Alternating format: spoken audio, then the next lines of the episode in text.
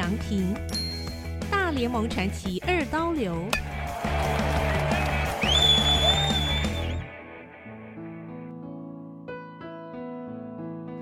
第三章，日职生涯二刀流初登场。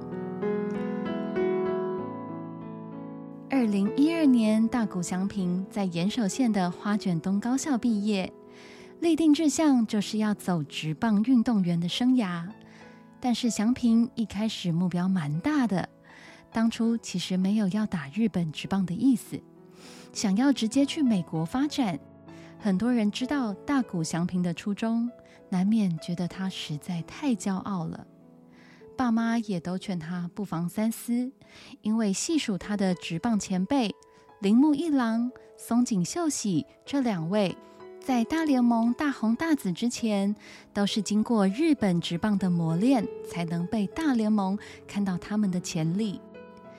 签约金不是我的重点，即使大联盟一开始必须经过小联盟，在牛棚里先熬一阵子，我也愿意。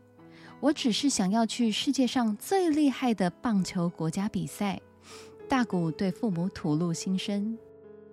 当其他队伍不是很看好他的时候，只有一支球队别具眼光，那就是北海道火腿斗士队。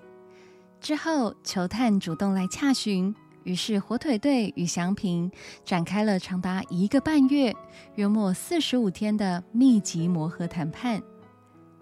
祥平的早熟沉稳表现让火腿队的人非常惊讶。在与火腿队的谈判时，当时球探们就说这位十八岁年轻人很不简单。谈判时面无表情，虽然如此，却不是没有分寸。祥平永远在言辞间非常老练，顾及上下应对的礼貌，显然是来自家庭的好教养。火腿队球团经理山田正雄记得，他们与大谷翔平第四次面谈时，曾经主动提出“二刀流”的话题，意思是不禁止先发投手也能发展为全垒打王。这时候，一直面无表情的翔平突然面带微笑：“真的可以有这种发展条件吗？”这句话显然打中他的内心深处。火腿队招募团队的成员之前已经长期观看甲子园比赛、岩手县预赛，详读各大运动媒体报道，然后综合判断大谷翔平在投手丘打击位置的表现，甚至属于翔平个人私生活的所有事情。火腿队也是下过地毯式的研究功夫，充分掌握这位新星的各项资讯，来了解祥平在日本职棒的发展潜力。虽然职棒运动强调专精，投手地位最重要，可以决定胜败，但是火腿队的球员招募团队知道，祥平无论是当投手或当打击手都很出色，叫他放弃任何一边，他可能都不同意。他不是早就公开说了吗？就是要二刀流。二刀流原本是日本剑道文化的专有名词，是指两手持刀作战的意思。但是单刀才是正统与主流。有一个传说提到，二刀流是古代传奇武士宫本武藏发明的。以短刀承受敌人的攻击，而另外一手的长刀则是趁隙攻击敌人的破绽之处。在职棒领域，是从第一次世界大战到第二次世界大战三十年来持续扩充发展。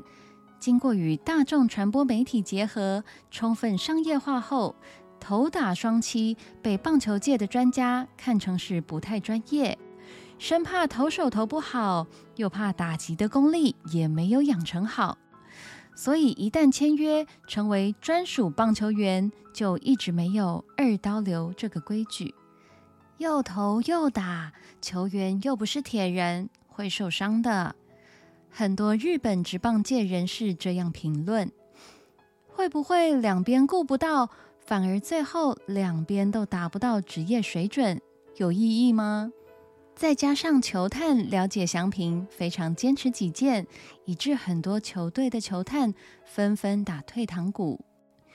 回顾世界的棒球历史，硬要说有什么头打双七的选手，应该从一九一八年第一次世界大战结束以后才开始有过先例。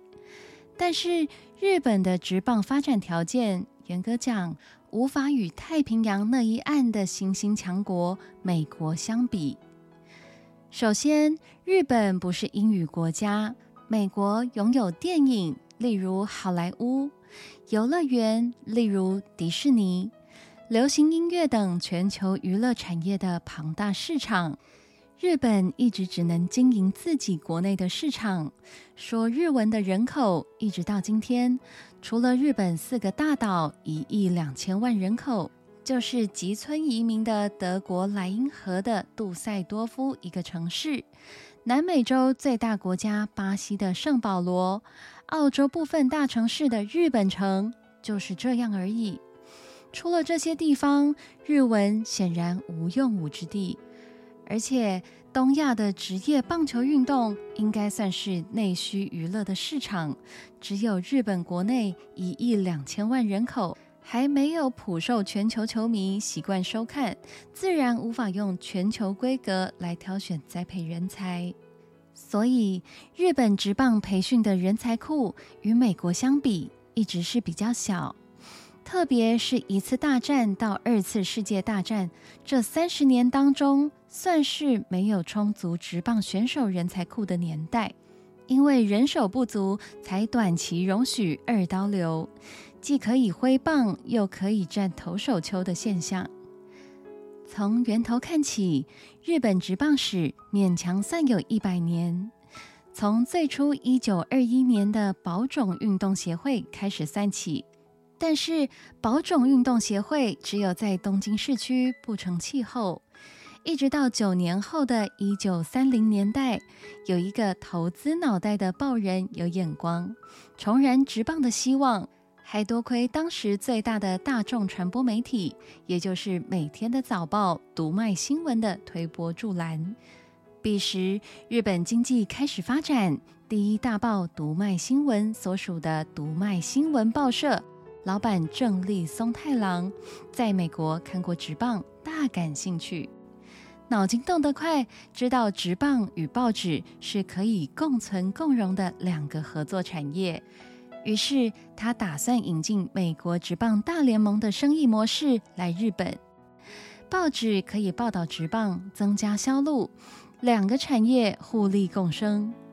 读卖新闻运用自己的广宣能力。在一九三一年和一九三四年，分别邀请美国职棒大联盟明星队访日。当时是以友谊赛方式进行，日本队只输给美国大联盟队一分。日本人可以打棒球，不像以身高取胜的篮球有先天限制，棒球则毫无身材的劣势。于是，独卖的老板正立松太郎。干脆在不到一个月，也就是一九三四年十二月中旬，组成了大日本东京棒球俱乐部。一九三七年改名为东京巨人，这是日本第一支职业棒球队的前身。三个月后，关西地区的大阪成立阪神虎队，然后关西对关东，就形成竞争的传统。不久，又加入了五个队伍：东京参议员、阪急、大东京、名古屋及名古屋金虎队，都成为职业棒球队。最终，在一九三六年组成日本职棒联盟，并开始了职业棒球队之间的对决。日本职棒比赛的正式纪录于一九三七年开始。并分为春秋两个赛季。比较特别的是，巨人队因为当时到美国远征的关系，没有参加1937年春季季赛。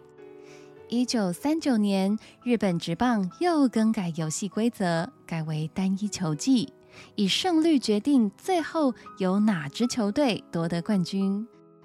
日本的职棒运动发展历程充满了曲曲折折，主要也是因为当时的日本社会职业棒球选手还是很特殊的职业，人数不多。